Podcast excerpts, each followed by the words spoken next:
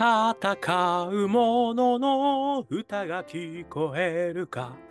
ということで始まりました。残酷の残に丸けのまとが来まして、ザンマコウタロウの戦う者のの歌が聞こえるかでございます。この番組はイノベーションを起こしたい人、新しい価値を作りたい人、何かに挑戦したい人、そんな人たちのために送る番組でございます。私、株式会社イノプロビゼーションの代表をさせていただいたり、株式会社 NTT データのオープンイノベーションエヴァンジェリストをさせていただいたりしております。さてさて、本日はですね、2024年2月24日というところでございます。えー今日少しね、えー晴れた日が続いて、えー気持ちよかったですね。明日からどうなんでしょう？またちょっと雨が降るんでしょうかね。えもう少しの辛抱で暖かい春がやってくる。ね、楽しみにしてる私でございます。えそして3連休の中日とえ言ったところで、え皆さんね、え楽しく過ごしてますか、えーそんな中、今日ですね、私は俳優のですね、杉咲花さん、えー非常に有名な女優さんでございますけれども、この方のですね、インタビューをちょっと見させていただいて、ちょっと非常に感動したのでですね、あのそこから私なりの感想解釈で、えーお話ししたいという回でございます。あの杉咲花さんはですね、いちこというですね、あの市場の市にですね、子供の子という映画、こちらの方にですね、昨年ですね、えー主演をされてます。で、この映画がものすごく評判になったという話で、えー第28回プサン国際映画祭、さらに第36回東京国際映画祭にえ正式出品されてですね、さらにこの演技で第47回日本アカデミー賞の優秀主演女優賞、さらには第78回毎日映画コンクールの助演主演賞に輝いてる。ということで、まあ、それまでにも数々の賞を取ってる方なんですけれども、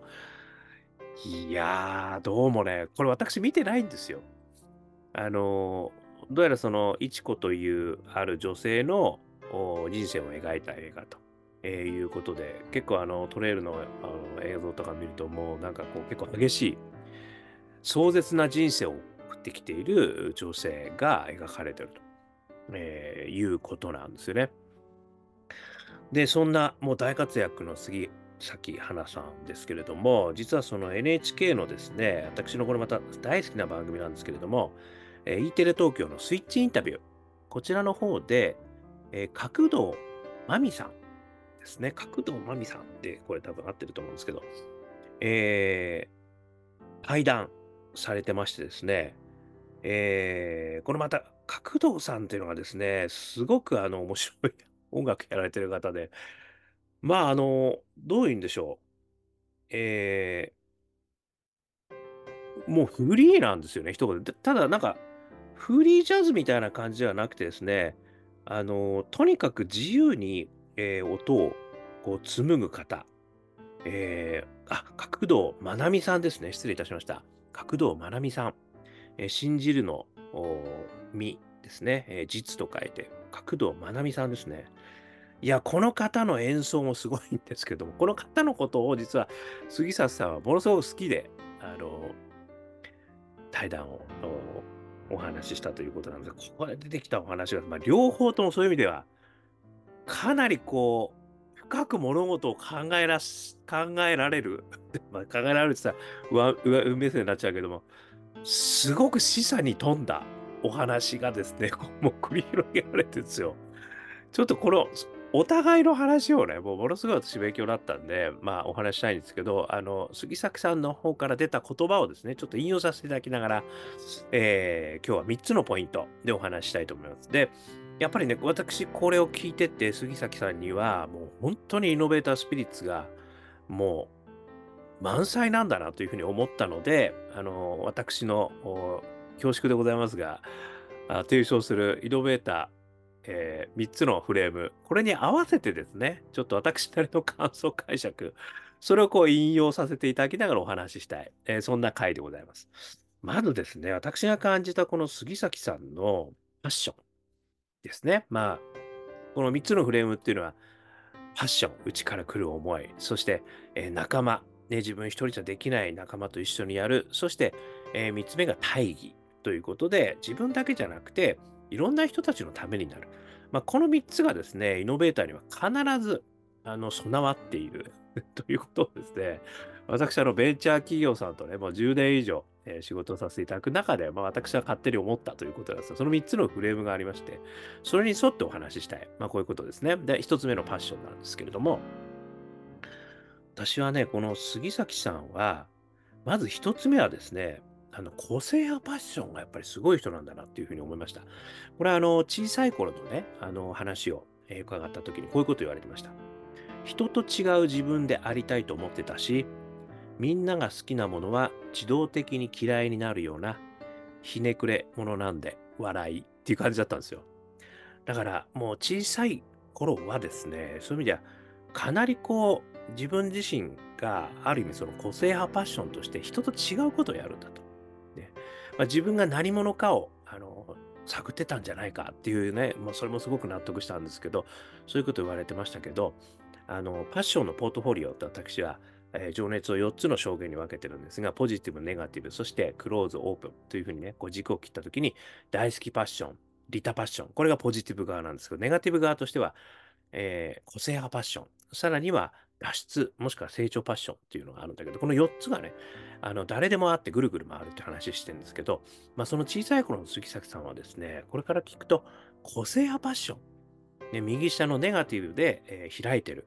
オープンな感情ですね。これがあのすごく強かったんだろうなということをね、私はまず一つ感じたですね。これやっぱりね、あの、なんでしょう、やっぱ人と違うことやるっていうのがね、こうイノベーターの特徴であるんで、イノベーターここがやっぱり強い方すごく多いんですよね。で、この個性派パッション、これ一つ目ですね。そして二つ目なんですけども、ああの一つ目のパッションの二つ目としてはもう一つあるんですよ。これはね、脱出パッション。があったのかなって私は思ったんです。こういうこと言われてるんですよ。人に本音を伝えることとか、気持ちを伝えることとかがすごく不得意で、そういうフィルターを一つ飛ばして、お芝居という形で還元できるっていうのもいいなと思いますって言ってんですよ。で、これはなぜそのお芝居というね、あの、道に進んだのかっていうところからこう、続いてきた言葉ではあるんですけれども、もともとは、どうもお母さんが、あの、いろんなことチャレンジしたんだけど、やっぱりすぐこう飽きちゃうと。まあ、私と同じ感じなんですよね。で、お芝居っていうのはいろんな人の演技をするからいいんじゃないの？みたいなことで、あの、こう、ハマってったっていう話なんですけど、その時に言われてたのがこの話なんですよ。だから、これはね、さっきの個性派パッションと非常にシナジーがあると思ってて、やっぱりその個性を出したい、えー、という思いとともにですね、こう本音を伝えるということがなかなか苦手であると。えー、だからこそこう、お芝居をすると、そのフィルターかかりますよね。お芝居の仮面がかかるんで、そうすると、あのー、気持ちを伝えるということがね、こうフラストレーションからこう解放につながっていくということがね、あったのかなと。で、ということは、やっぱりその、ある意味ですね、こう本音を伝えるという、気持ちを伝えるということが苦手だったという、そういった自分からあの、まあ、脱出したい、もしくは成長したい、そういった気持ちがね、あのやっぱりこう、根底にはあったのかなというふうに思ったということなんですよね。で、この個性派パッションと脱出パッションはね、冒頭お話した通り、あの、ネガティブ側のフィルターなんですよね。私の中の分析ではですよ。でも、ネガティブ側のフィルターって全然悪くなくて、実はものすごく強いんですよ。あのね、Think Different を、えー、提唱したスティーブ・ジョブズ、これはもう個性派パッションの強烈な、えー、人かなというふうにも思いますし、あとはね、やっぱ幼少の頃ね、あんまりこう、裕福な家庭で育ったとか、そういう形じゃなかった方が、あの非常にこう、それをバネにね、えー、偉業を成し遂げるっていう方もたくさんいらっしゃいますよね。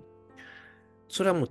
脱出パッション、成長パッションのなるなせる技なんですよね。やっぱりそこが強いんですよね、すごく。そそのパワーってものすごく強いんですよ。で、逆にポジティブ側の大好きパッションとか、えー、リタパッションっていうのは弱いとは言わないもののですね、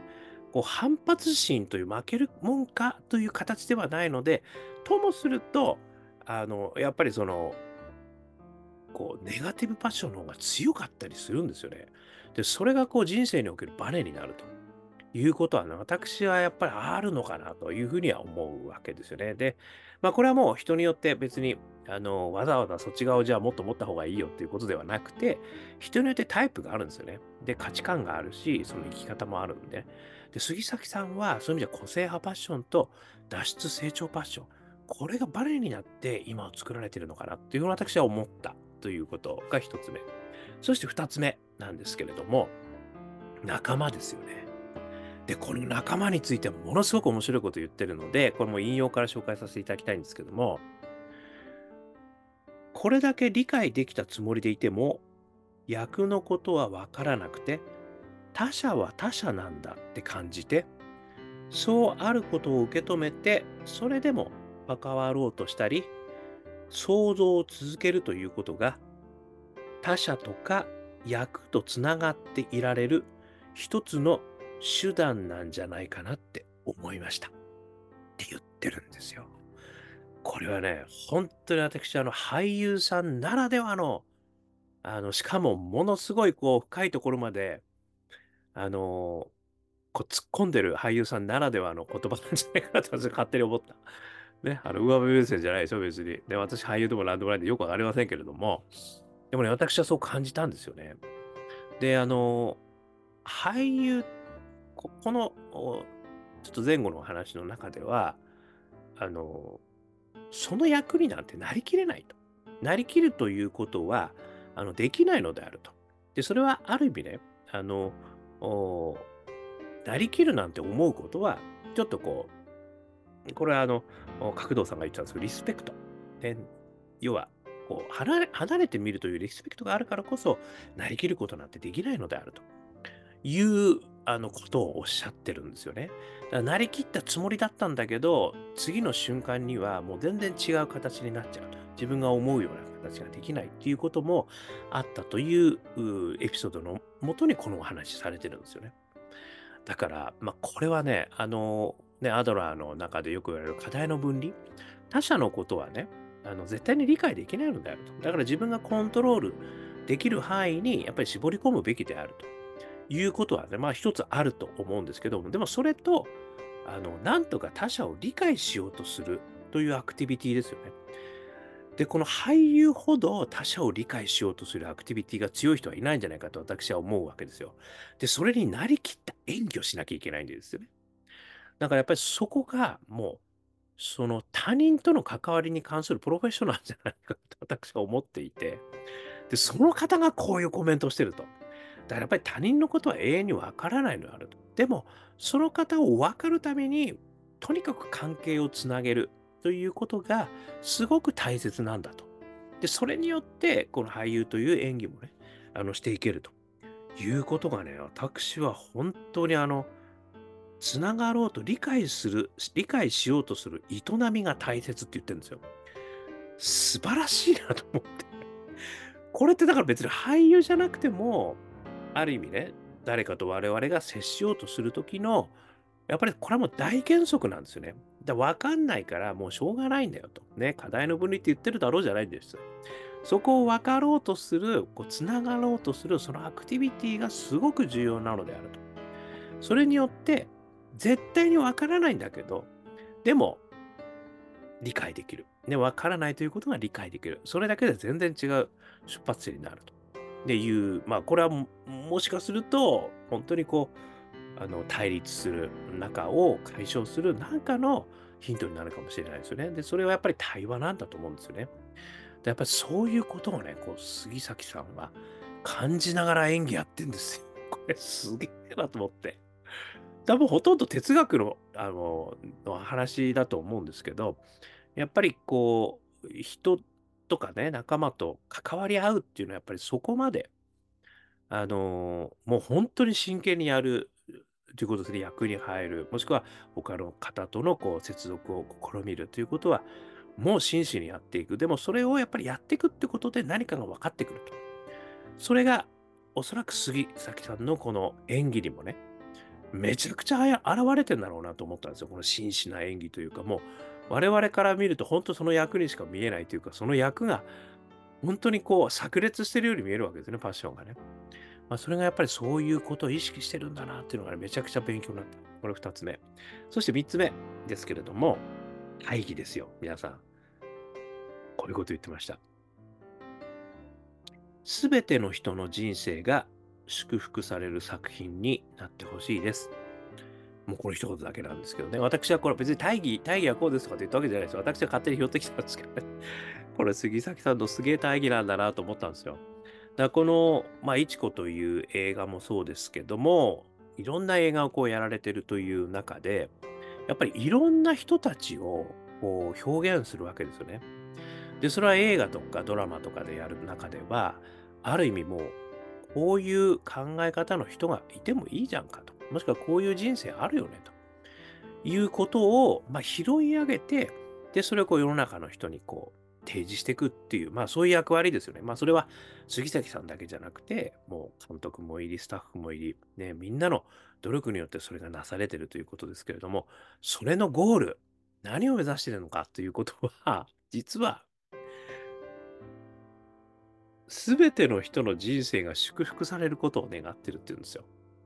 まあね、これはちょっと美辞麗句に聞こえますけど、私はこれはね、本当に素晴らしいなと思います。特に、やっぱりその、いちことかね、そういうこう壮絶な人生をあの描くとか、やっぱり、あの、我々が思いもよらないようなこう人生を描いてる人たちもいるんだということがですね、これは、ある意味その我々が知ることによって、で、そういう人たちもいるということに対する対話の始まりっていうんですかね、やっぱりそういうことにつながっていくということだと思うんですよね。で、そういう人たちはやっぱりなんとか理解していく。で、そういう人たちに祝福があるようなことが起きてほしいという大義のもとに演技されてるんです。ね、もうちょっとこれ涙なしでは私見れないなと思ったんですよね。やっぱりその、ね、演劇とか、やっぱりまあ映画もそうですけど、やっぱ人がやってるってすごいですよね。なんかその、ある意味その自伝を本で読むっていうのも、私はすごくその人のパッションとかをね、感じるし、その人のコメントを読んでね、私はここでいろいろ紹介して私が勝手にやってるっていうのもありますけど、でもやっぱりその、その人が動いて、で、俳優さんがそれをやってるっていうのは、実は、その元々の人に、俳優さんのパッションが実は重なった上で、その解釈の上になされてるわけですよね。これがやっぱり、あのー、なんかさらなる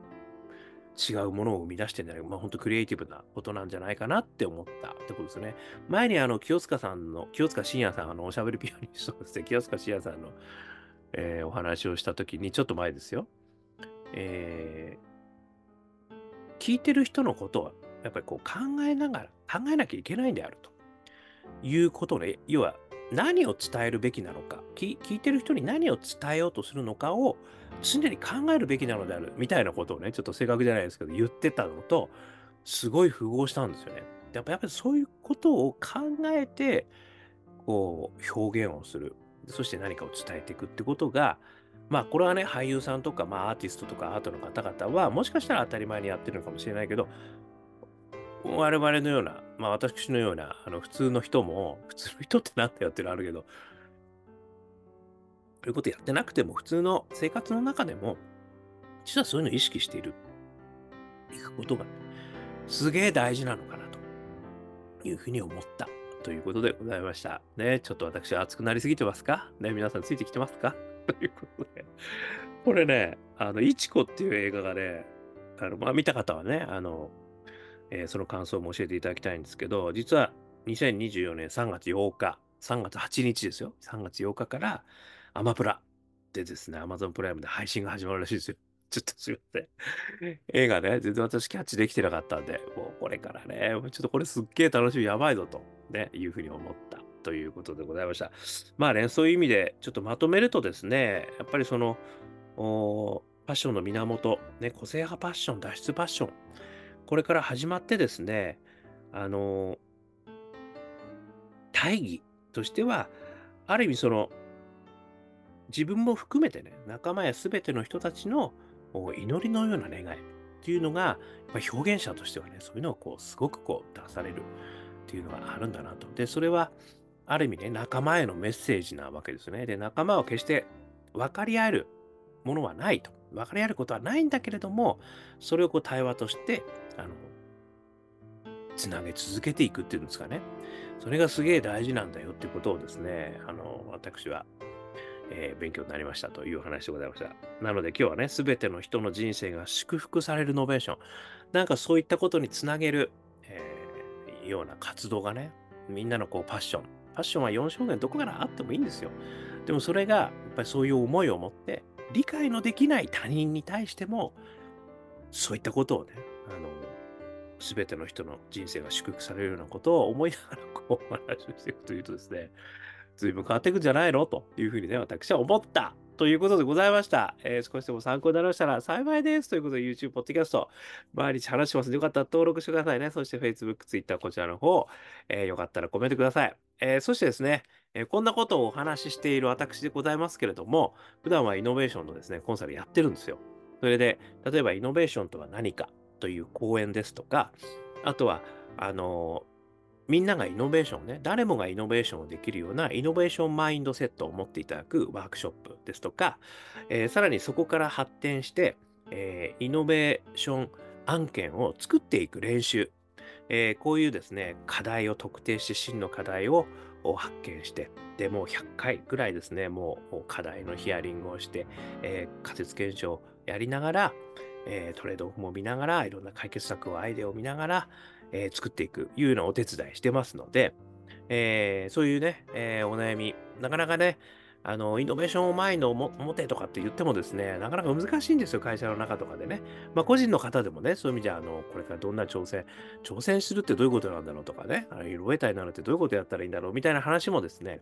あの、個人用にね、パッケージング化してやることもできますので、えー、企業の方も、個人の方もね、えー、こういう何かに挑戦をしたいけど、ね、自分自身何に挑戦したらわかんないとか、えー、どういうことをやっていったらいいんだとか、えー、いうことがわかんない。もしくは組織的にそういう人たちを増やしていきたい。ね、えー、ビジネスがなかなか立ち上がらない。ね、POC をやっても POC で終わっちゃう。ね、いろんな悩み知ってんですよ、私。10年ぐらいやってきてますから。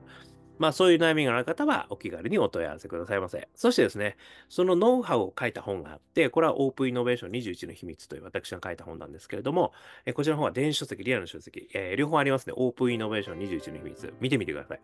えー、こちらの方はですね、電子書籍、リアルの書籍、両方ありますので、検索してみると、えー、私の名前で検索しても出てくると思います。えそしてですね、スタートアップの方々もですね、実はあの、起業家の方々もたくさん出したいなというふうに思ってまして、えー、これはですね、あの何度でも挑戦できる世界をっていうビジョンを掲げてるイベント、えー、プラットフォームがございました。これがあの、スタートアップスイマージェンスエコシステムっていうんですけども、C、SEE で C と呼んでます。で、こちらの方はですね、起業家を目指す人、ね、こういう人たちが、あの、何度でも挑戦できる、そういうことを目指しているプラットフォームなんで、気になっている方は、ぜひですね、私まで、えご連絡ください。大企業の方もそういう人を応援したいっていう方もですね、えー、ぜひご連絡いただければというふうに思っております。で、さらにはですね、私はアカペラも歌ってましてですね、えー、香港ラッキーズって言いますね、アカペラグループ香港ラッキーズでは、中年ワンダーランドって中年不思議国というですね、書いて中年ワンダーランドという曲を、Apple Music、そして Spotify、さらには、えー YouTube、ね、こちらの方でも配信してますので、よかったら聴いてみてください。これアカペラ、ね、元気が出る曲なんで。えー、そしてですね、4曲よりのニューアルバムもあって、ジャーニー・オブ・ラッキー。こちらの方は iTunes、そしてモーラ。いずれにしても香港好きな運と書いて香港ラッキーズ。検索していただくと出てくると思います。で、えー、昔の CD はね、香港ラッキー商店というウェブサイトもありますので、よかったら見てみてください。ということで、今日も聴いていただきましてどうもありがとうございました。それでは皆様頑張りましょう。また明日